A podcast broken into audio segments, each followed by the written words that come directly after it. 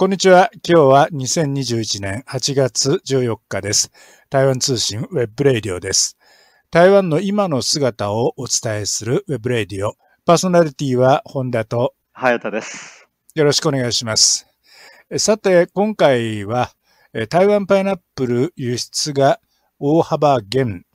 中国大陸向けの減少は日本で補えないと題してお伝えいたします。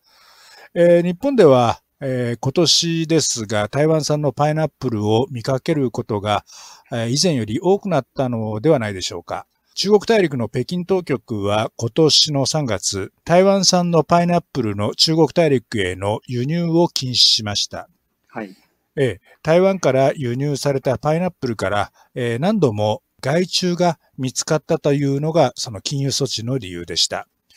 じゃあ、えー、北京側、中国大陸が買わないなら、日本がそのパイナップルを買おうじゃないかということで、日本の台湾ファンの人たちを中心に台湾のパイナップル、台湾産パイナップルが注目され、まあ一時はなんかブームのような感じになっていたようです。そうですね。ええー、で、それがまあ台湾産パイナップルの日本における宣伝にもまあ大きく貢献したような、えー、印象があります。はい。一方、このチャンスに乗って、えー、台湾当局、台湾の、えー、農政当局は、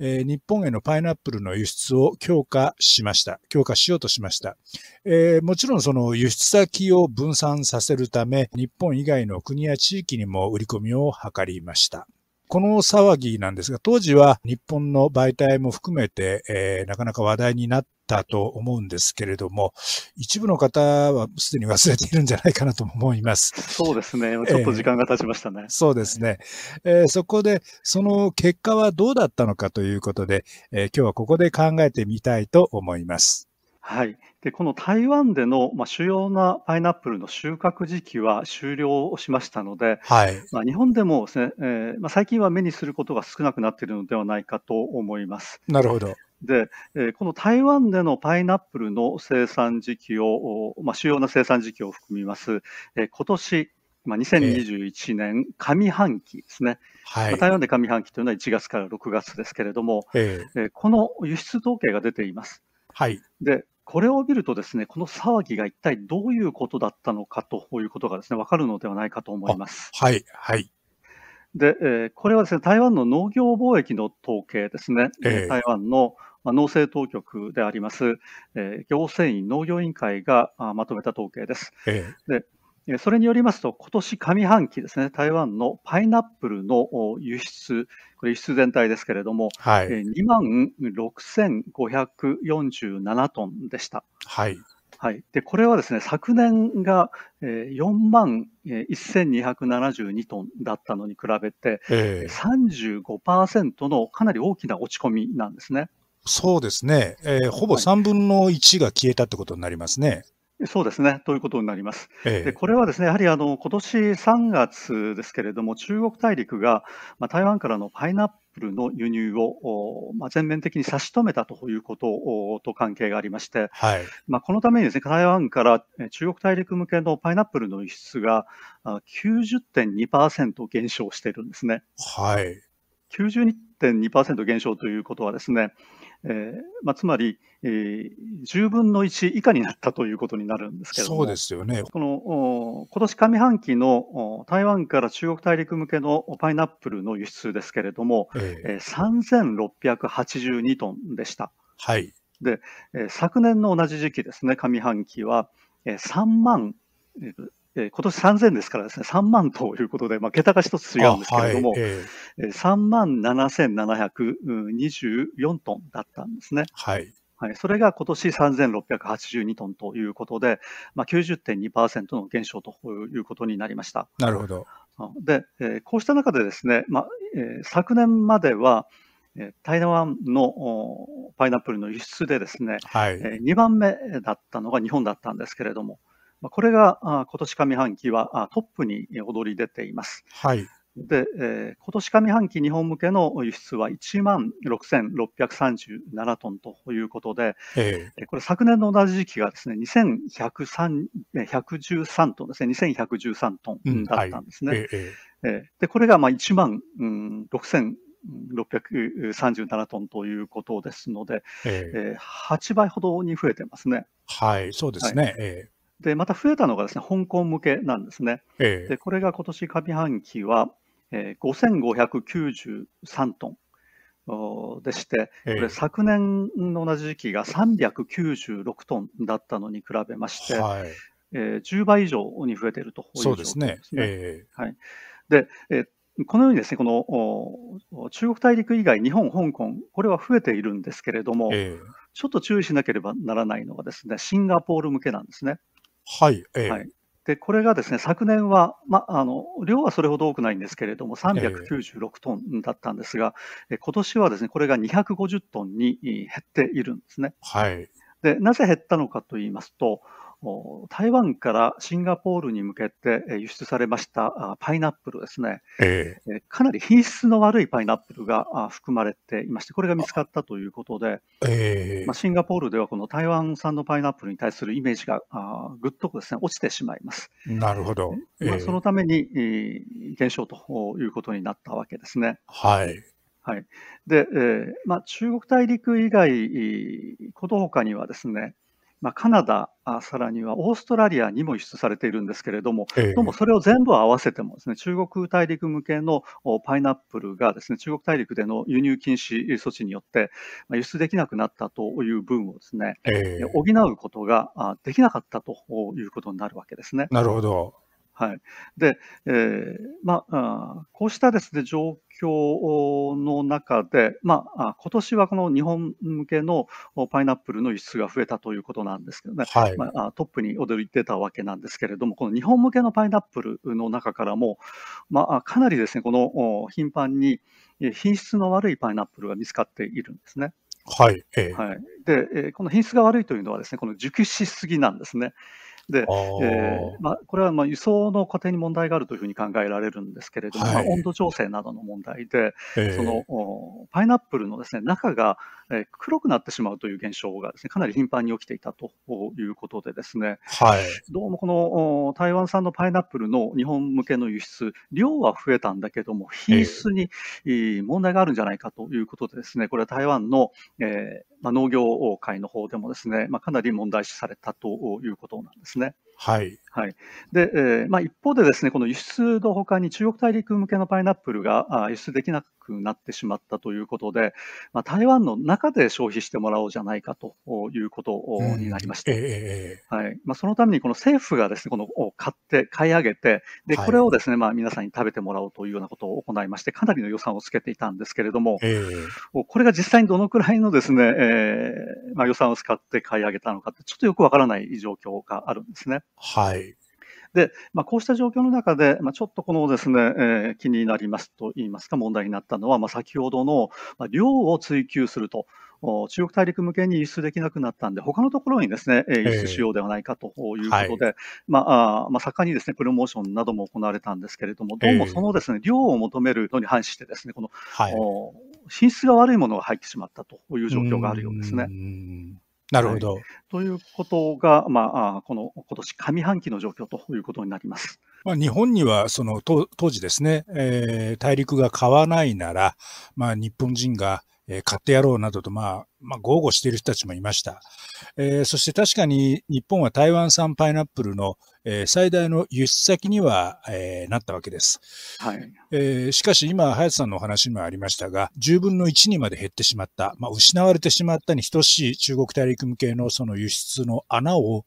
補うには、日本だけでなくいろんなのを合わせても、まだまだ遠くその及ばなかったということですよね。そういうことですね。この統計結果を見るとそういうことになります。えー、そうですね。まあ、その台湾を応援したいという気持ちを持っている方、えー、それがいるのは、えー、わからなくもありませんが、どうも、えー、現実的な話とは、えー、ならなかったのでしょうか。言ってみれば、まあ、今回の台湾パイナップルの日本におけるブーム、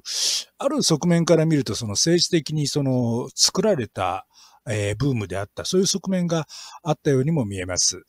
で、実際にそのブームが去ってしまった今、台湾パイナップルがこれから本当に実力で、えー、まあ勝負していかなければならないんですけれども、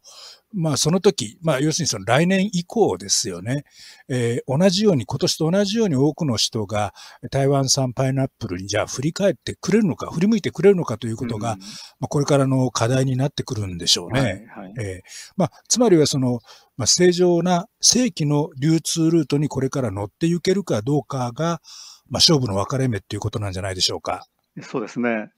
で、えーまあ、ここでですね、えー、まあ、今回のこの台湾パイナップルをめぐる騒動を少し振り返ってみたいと思うんですね。はい。で、この台湾というところは、このフルーツがあ豊富なことで、まあ、日本でも知られていると思いますけれども、えーまあ、例えば台湾バナナ、バナナですね、えーはい、とかそのマンゴー、あるいはライチといったようなあ果物は有名だと思いますけれども、えー、その台湾でですね、このパイナップルというのは実は代表的な果物なんですね。なるほど。で、まあ、私もこの台湾南部の方に行きまして、この生産者を訪ねたことがあるんですけれども、はい、まあ、とてもこの綺麗なパイナップル畑が、まあ、これ広がっていまして、これ整然とした畑なんですね。えー、はい。まあ、この非常にこの南国らしい気持ちの良い風景が広がっているのを覚えています。。えー、で、その台湾のパイナップルですけれども、まあ、日本でも売られているのを確かに見かけますけれども、えー、まあ、今回の騒動が発生する前ですね、以前、この台湾のパイナップルというのを日本で見かけることはあまりなかったのではないかと思うんですけれども。そうですね。あの、意識してみればあったのかもしれませんけれども、はい、普通にスーパーマーケットとかで、まあ、パイナップル、日本でパイナップルというと、あの、ドールっていう大きな会社がありますが、はい、あの、フィリピン産などが中心で、台湾産はそもそもあまり目立たなかったというか少なかったような印象ですよね。そうなんですね。えーまあ、フィリピン産などは、あの、まあ、あ大農場ですね、プランテーションで栽培されているような農場で、はい、まあ、かなり値段も安いということになるんだと思いますけれども。なるほど。はい、じゃあ、まあ、そうなってきますと、そのフィリピン産がシェアが大きいということは、やっぱりその台湾産、まあ、コスト、人件費も高いところですから、えー、その値段が高いということがネックになっていたんでしょうか？まあ、おそらくそうだと思いますね。値段的に、まあ、価格的にですね、なかなか勝負ができなかったということで、えまあ、以前はそれほど入っていなかったようですけれども、まあ、今回のこの騒ぎでですね、注目を集めたということで、まあ、かなりいい、まあ、今年に関してはですね、輸入が増えたということで、まあ、先ほどの統計に出て、えいるわけですけれども、でこの台湾産のパイナップル、まあ、日本にも輸出されているんですけれども、はい、最大の輸出先は、まあ、先ほどもご紹介しましたように、まあ、中国大陸だったんですね。はい。えー、昨年、2020年については、まあ、台湾からのパイナップルの輸出のうち、まあ、中国大陸向けが97%を占めていまして、97%ですね、えー、およそ53億円でした、日本円にしまして53億円、はい。えー、で。ちなみにですね、日本向けは2%、香港は1%だったんですね。はい。で、えー、これはまあ今回の騒ぎが起きる以前の話で、まあ、つまり輸出のほとんどが中国大陸向けだったということなんですね。となりますよね。はい。えー、で、えー、ところがですね、中国大陸の税関当局があ2月26日に突然ですね、この台湾からのパイナップルの輸入を3月1日から一時停止すると発表しました。はい。はい、一時停止で永遠に停止とは言ってないんですけれども、えー、まあ、これによってですね、この97%という台湾のパイナップル輸出が消えてしまったということになるわけですね。はい、で、その理由は、まあ、これ昨年からですけれども、台湾から輸入したパイナップルから検疫で何度もこのカイガラムシという害虫が見つかったと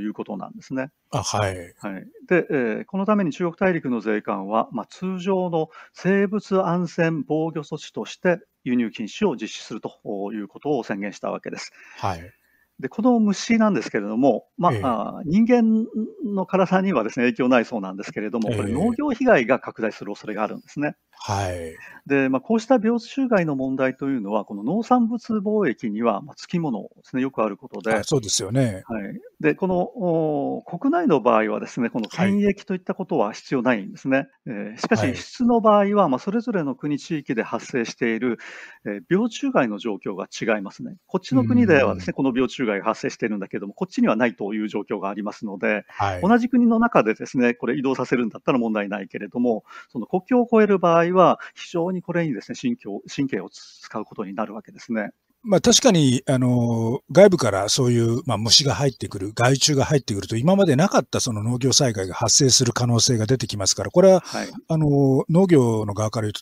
非常に深刻な問題ですし、あの、神経を使うのはよくわかります。で、今のお話を伺っていますと、これってでも基本は、あの、農産物貿易の問題ですよね。そうですね、貿易そのものの問題ですね。えー、えー、ところが、まあ、今年のあの台湾、えー、蔡英文政権の対応を見ていますと、どうもその農産物貿易の問題というよりも、その政治問題として、えー、これを受け取って解釈したのではないかと、えー、見えるところがあります。はい、えー、民進党政権、えー、蔡英文総統は、えー、この北京側の措置が発表された直後、えー、直ちにコメントを出して、えー、大陸側の措置は貿易に関する正常な判断によるものではないと、えー、北京側を批判しました。はい、つまり、えー、北京側の政治的な思惑があると、まあ、いうわけですよね。はい、で、これを皮切りに、えー、台湾側の与党の関係者がこぞって北京側、中国大陸を非難し、えー、怒りを表しました。そして、えー、蔡英文政権は当局がこれ日本円でおよそ38億円を拠出して、えー、パイナップルを買い上げ、えー、パイナップル農家を、えー、救済するというふうに、えー、関係機関に指示しました。台湾で、えー、みんなで、えー、パイナップルを食べて、えー、パイナップルの生産農家を助けましょうという、まあそういう思惑なんでしょうが、はい、また、あの、中国大陸がパイナップル買ってくれないんだったら、えー、日本など他の国への輸出も強化しようということで、輸出補助を出す方針も出してましたよね。はい、そうですね。で、まあ、ご存知のように、えー、ここ最近ですね、えー、台湾と中国大陸の関係、ますます悪化し緊張しています。えー、台湾の統一を目指す、えー、北京側、中国大陸に対して、えー、中国大陸から離れた形で、えー、独自性、主体性を求める、えー、台湾の蔡政権との間では、えー、政治対話は事実上断絶しています。そして、えー、批判、非難の応酬が、えー、繰り広げられるようになっています。これに、えー、昨今の米中関係が絡みまして、さらに、えー、関係が複雑になっているというところなんですが、はい、まあ、このようなこともあって台湾の多くの人が、この大陸化のパイナップル禁輸、えー、措置は、えー、政治的な意味があるんじゃないかと感じ、えー、蔡政権もまあそのように、反応したというのが、まあ、今までの流れですよね。はい。でこの台湾産パイナップルの輸入禁止がですね、この蔡政権が言うように、えー、まあ、中国大陸側の台湾に対する、まあ、経済的な締め付けなのかどうか、あまあ、政治的な意図があるのかということですね。これはまあもちろん、うん、言う言うはずはありませんので分かるわけではないんですけれども、はいはいえー、まあ、ただその現在の台湾と中国大陸の対立的な関係から、まあ、すぐにですね、この政治的な解釈に至ってしまうというのが、まあ、現在の台湾の雰囲気であるというのは間違いないわけですね。うん、ですね。はいまあ、これまで中国大陸は対立する台湾の蔡英文政権に対して外交面で圧力をかけてきましたが、経済的な制裁を行ったことはないんですね。はい。はい、で今回の措置は、中国大陸の圧力がいよいよ経済面にまで及んできたことを意味するのではないかという見方が台湾にもあったわけです。うんはい、でパイナップルに続いて他の果物へ、えさらには工業製品にまで制裁が広がったら、まあ、台湾経済はどうなるのかという恐怖感もあってですね、非常に大きな騒ぎになりました。はいで、実際にはですね、えー、後続の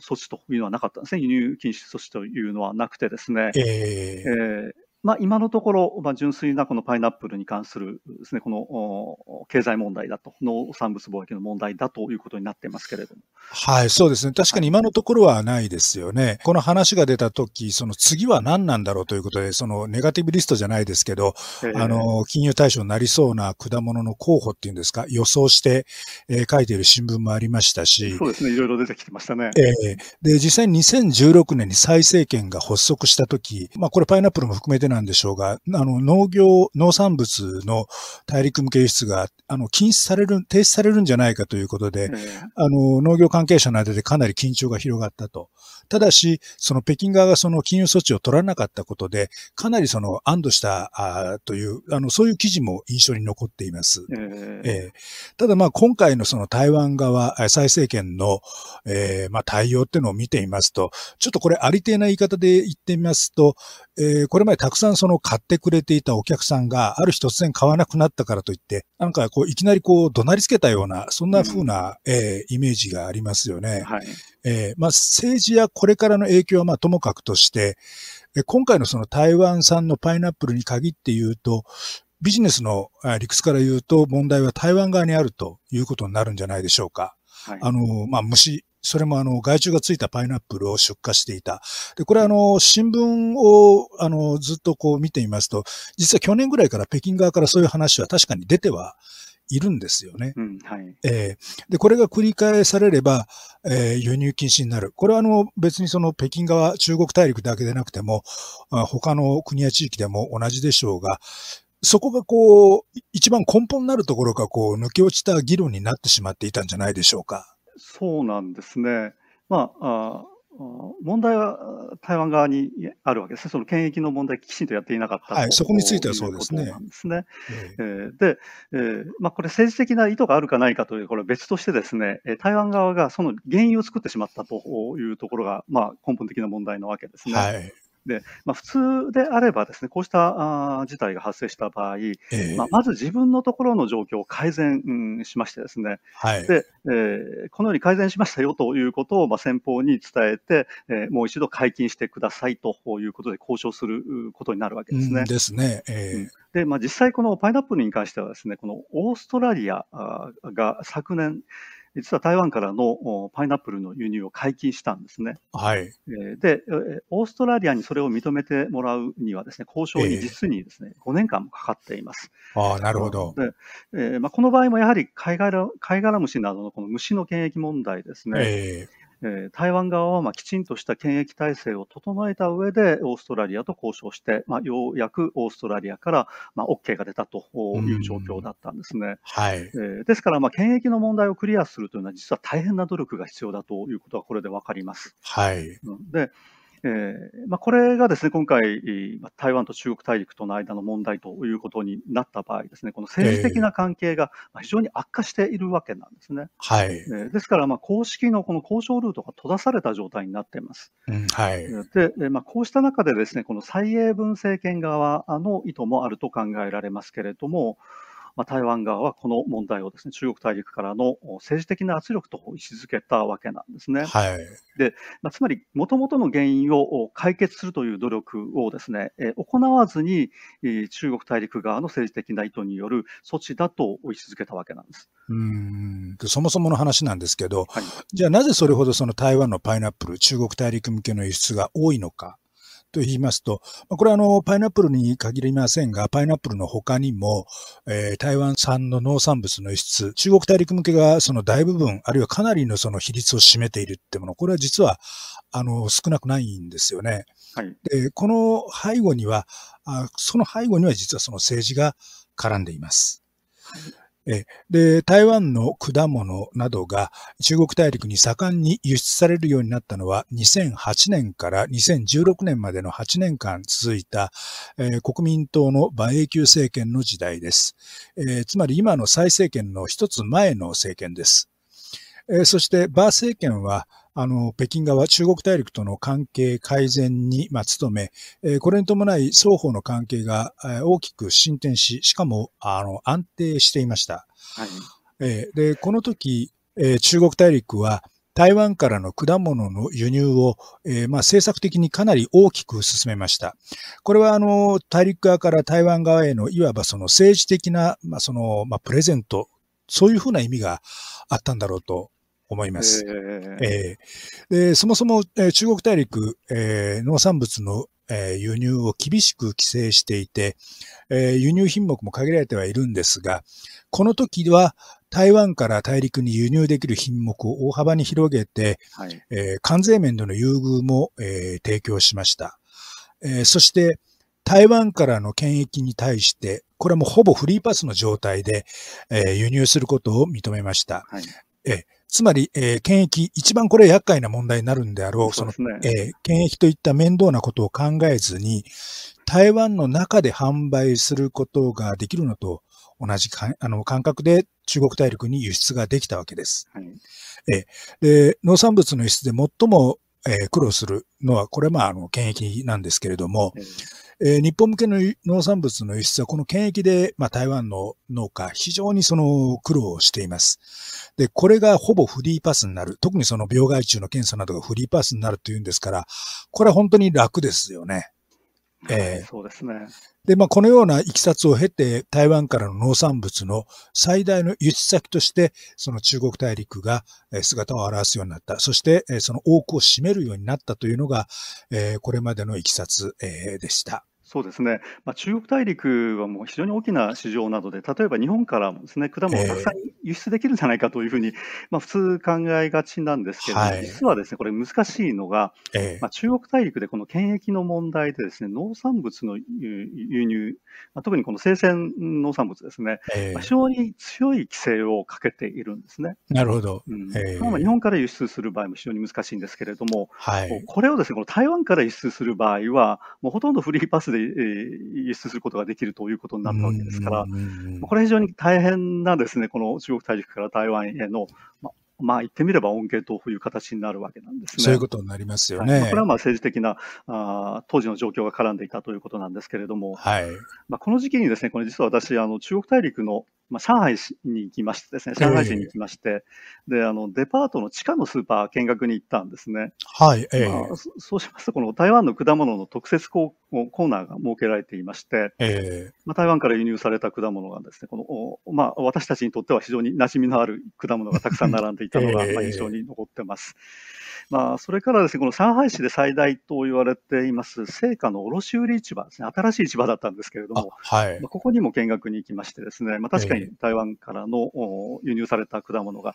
売買されていまして、えー、でまあ、その市場の中にですね、あの展示即売の施設が併設されているんですね。はい。はい。で、ここにこの台湾各地の産物が展示されていまして、もちろん果物もありました。はい。で、この当時はですね、台湾の各種の自治体を中心に、まあ、非常に積極的にですね、中国大陸への、まあ、売り込みを行っていた時期だったんですね。なるほど。はい。あの、これまでその台湾産の農産物の検疫問題というのは、その中国大陸に関して大きな話題になったことは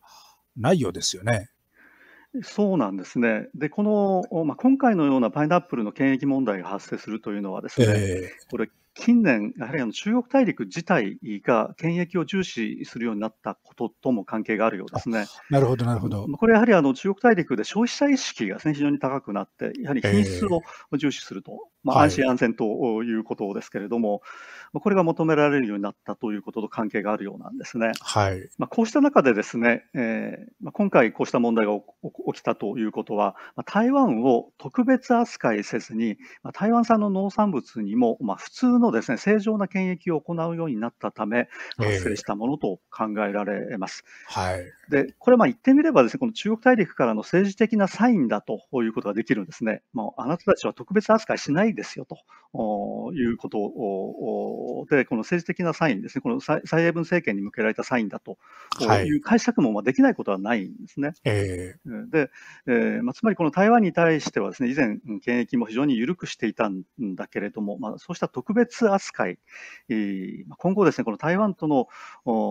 政治関係、蔡英文政権との政治関係が悪くなったのだから、まあ、こうした特別扱いはしなくてもいいでしょうということですよね。なるほど。えー、まあ、まあ、実際にそうなのかどうかっていうのはですね、これちょっとはっきりわからないところなわけなんですけれども、えー、まあ、台湾側としては逆にこれを政治問題にしてですね、まあ、まあ、政権に有利な形で、えー、この問題を取り上げるということができるということになりますね。はい。はいえーまあ、こうしたですねこの政治的なあ要素というのはあるにはあるんですけれども、はい、まあ、この台湾の生産者や輸出業者、まあ、そしてまあ当局もそうですけれども、この以前からのですねこの特別扱いに慣れていたと、まあ、それにあぐらをかいていたという面も実はありそうなんですね。なるほど、はい、あのこれは実際の大陸側の人から聞いた話なんですけれども、消費者意識の向上、これは非常に大きな要因であると。でもう一つは、大陸内部のその農農家ですよね。大陸の農業のレベルアップもあって、今、あの、広東省ですとか、あと、海南省といったところでパイナップルがかなり大規模にそれも品質の悪くないパイナップルが栽培されている。えー、で、それを大陸の内部で消費するっていう風な、あの、空気が広まってきているので、はい、あの、別にわざわざ台湾から輸入しなくてもいいじゃないかと、えー、そういう風な話にもなってくるので、ですから、はい、あの、まあ、大陸側のその優遇措置に甘えていたということであるのであれば、これはあの台湾側の農業関係者にとってもこれからなかなかこの厳しい現実が待ってるというふうに言えるんじゃないでしょうか。そうですね、まあ、台湾側としてもですね、まあ、こうした状況に対応できるだけの改善をしなければいけないと、まあ、特にこの品質問題ですね、えーはい、そして今回の検疫問題ですけれども、ということではないかと思うんですね。で、まあ、この盛んにですね、この台湾からあ中国大陸にこの果物が輸出されていたあの時期ですね。えー、であの台湾のその果物の産地に行ったことがあるんですね。うんはい、でそこでですね、あの、実はこの地面に直接コンテナを置きましてですね、まあ、そこにですね、果物の箱をどんどん詰め込んでいるというような状況があったんですね。えー、で、これ、えー、どうするんですか？って聞くと、これ中国大陸向けだということなんですね。なるほど。で、この果物を運ぶコンテナをですね、えー、地面の上に置くというのは、これは実はタブーですよね。うんはい、で、こんなことをしますと、この虫が入ってき、えー、やすいので、ですよね。はい。まあ、このまま輸出して検疫面で大丈夫なのかなと心配した記憶がありますけれども、まあ、こうしたことはですね、まあ、今後はまあ台湾から中国大陸へ輸出する場合もですね、まあ、できなくなってくるというのではないかと思いますね。えー、そうですね。で、まあ、今回一連のまあ騒ぎがありました。それで、何人かのこちら台湾の友人から、ええー、まあ、台湾と日本、えー、対日友好ですか、仲がいいから、大陸が買ってくれない分日本が買ってくれればいいんじゃないかみたいなことを言ってる人がいました。はい実際にその日本にいるその台湾好きな人たち、台湾ファンの人たちの間からは、えー、もっとその台湾産のパイナップルを食べて台湾を応援しよう、もっと輸入したらと、まあそういうふうなその声もいろんなところで上がってたような印象がありますね。そうなんですよね。えー、ただこれあの農産物貿易というですね、この純粋に農産物貿易から考えると、はいえー、あまり現実的なことではないんですね。なるほど。はいでももちろんこの輸出先を分散するとかですね、まあ、輸出市場をもっと開拓するというのは、これはまあ当然やるべきことなんですけれども、はい、実はそれほど単純な話ではありませんし、簡単な話でもないんですね。なるほど、はい。キューバをしのぐために、この台湾の中で裁くのなら、この検疫の問題がないので、えー、構わないわけですけれども、えー、しかしですね、この貝殻虫がついているような等級のパイナップルは、まあ、台湾を特別扱いしていた以前の中国大陸なら、まあ、輸入してくれたでしょうけれども、えー、それをそのまま他の国に持っていってもですね、買ってくれるとは限らないわけですね。でもし、万が一この検疫で虫が見つかったとすると、これ、返品か焼却処分になりますね。はい。で、ひどい場合はですね、その品目自体が輸入禁止になるというのはですね、これはもう、あのどこの国でも同じような状況がありますね。ですね。はい。で、まあ、先ほどのこのオーストラリアの場合ですね、はい、昨年解禁されたと、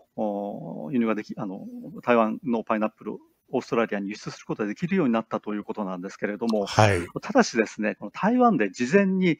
訓状をしてですね、まあ、訓状という処理が、あの、いぶすんですね。あるんですけども、そうです。えー、はい。で虫を殺すわけですけれども、その措置をですね、処置をやってからでないと輸入してくれないんですね。あはい、でまたこの検疫対策をきちんとしてですね、登録した生産者、それからまあ包装工場から輸出してものしたものでないと輸入はできないというルールになっているんですね。はい、はいで農産物のこの輸入の検疫に関しては、日本も台湾もそうですけれども、まあ、各国とも厳しい措置が採用されていまして、えー、でそれ以上に厳しいのが実は中国大陸なんですね。はい、でこの検疫をクリアするということは非常に難しいことでして、まあ、各方面で、まあ、非常に大きな努力が必要になります。で、まあ、それにですね、このビジネス面では、この輸出向けの等級管理というのがあるありますね。はい、まあ、日本のこの果物、えー、まあ、青とか赤とかですね、いろんなこの等級管理がありまして、えー、台湾の場合、ちょっとこのこれをですね、あまりやってないというところがあるんですけれども、この等級管理ということをやることによってですね、はい、この商品の競争力が非常に高くなるんですね。うん、はい。で、これは、まあ、この農産物貿易、商品競争力の面から見るととても重要なことでして、はい、まあ、今後ですね、台湾、これも考えていけない、いかなきゃいけないというふうに思います。そうですね。はいまあ、つまりこの、これまで中国大陸向けに輸出していたものと、日本などに向けて輸出していたものは、まあ、別物だと考えることがですね、必要なんですね。えー、ですから、この中国大陸向けのものを日本に輸出すれば良いではないかというのは、この市場の大きさの違いも含めてですね、まあ、あまり現実的な話ではないということになります。なるほど。その、まあ、商品そのものが違うっていうのは、これ実は、あの、見過ごされがちですけど、本当はすごく大きなポイントなんですよね。はい。えー、まあ、あの、これまで、その、中国大陸、少子人口が多い、人口が多いということもあって、え大量にその台湾から果物を輸入していました。あの、だいぶ前なんですけど、大陸側の友達に、いや、これだけたくさんの台湾の、あの時は確かオレンジか何かが話題になったと思うんですが、はい、輸入して大丈夫なのって言ったら、いや、ダメだったら解放軍の給食に出せば大丈夫だみたいなことを 冗談で言ってる人いましたけれども、ただ、あの、確かにその消費する人口で言うと、ね、大陸側はあの非常に多いわけなんですが、ただ中国大陸に輸出していたものをそのまま日本や他の国や地域に輸出できるというわけではないと。はい、で、えー、まあ一方でその心情的に台湾を応援したいという人は、えー、台湾と大陸の関係を政治的な面から見ることが多いかと思いますが、ただこの果物の問題については、まあもう少しその冷静に、で、現実的なその農産物貿易の面から見る必要があるのではないでしょうか。はいえー、政治的なまあ問題っていうのはともかくとして、実際に買って食べるのは普通の、まあ、私たち消費者です。で、まあ、この場合、今回はあの大陸向けだったので大陸の消費者であったと。で、何事もやっぱりその消費者に、えー、安心安全ですね。えー、安心安全な、えー、品物を届ける。これが、まあ、やっぱりビジネスの、えー、大前提になってきます。で、はい、えー、これを棚上げにしての議論っていうのは、やはりその成り立たないと思いますので、いろんな複雑な話、まあ、まずそこをクリアしてから、それができてからしても、まあいいんじゃないかというふうな感じがしますね。はい。そうでないといけないと思いますね。えー、この貿易ということは、まあ、政治的な要因による、まあ、今回のような一時的なブームよりも、まあ、通常のルートに乗せることができて、え末永く続けることができるというのが、まあ、非常に大切なことなんです、ね、本当そうですね。はい。まあ、それにはもう非常に大きな地道な努力が必要だということです。はい。で、えーまあ、しかもですね、この日本が輸出先として中国大陸にとって変わるということは、まあ、確かにです、この日本向けの輸出、ずいぶん増えましたけれども、えー、それはできないと、現実的ではない話であるということが、まあ、今回のですね、この台湾の今年上半期のパイナップルの輸出統計を見ても、これがはっきりと出てきています。はい。まあ、貿易のような経済関係を政治で考えることは、まあ、おそらく多くの現実を見逃してしまうことにはなるのではないかと思います。ですね。さて、えー、今回は台湾パイナップル輸出が大幅減、中国大陸向けの減少は日本では補えないと題してお伝えしました。えー、この番組の内容について、えー、ご意見、ご希望、ご質問などをいただければと思います。また、チャンネル登録もお願いします。パーソナリティは本田と、そして早田でした。それでは、さようなら。さよなら。2021年8月14日台湾通信 web radio でした。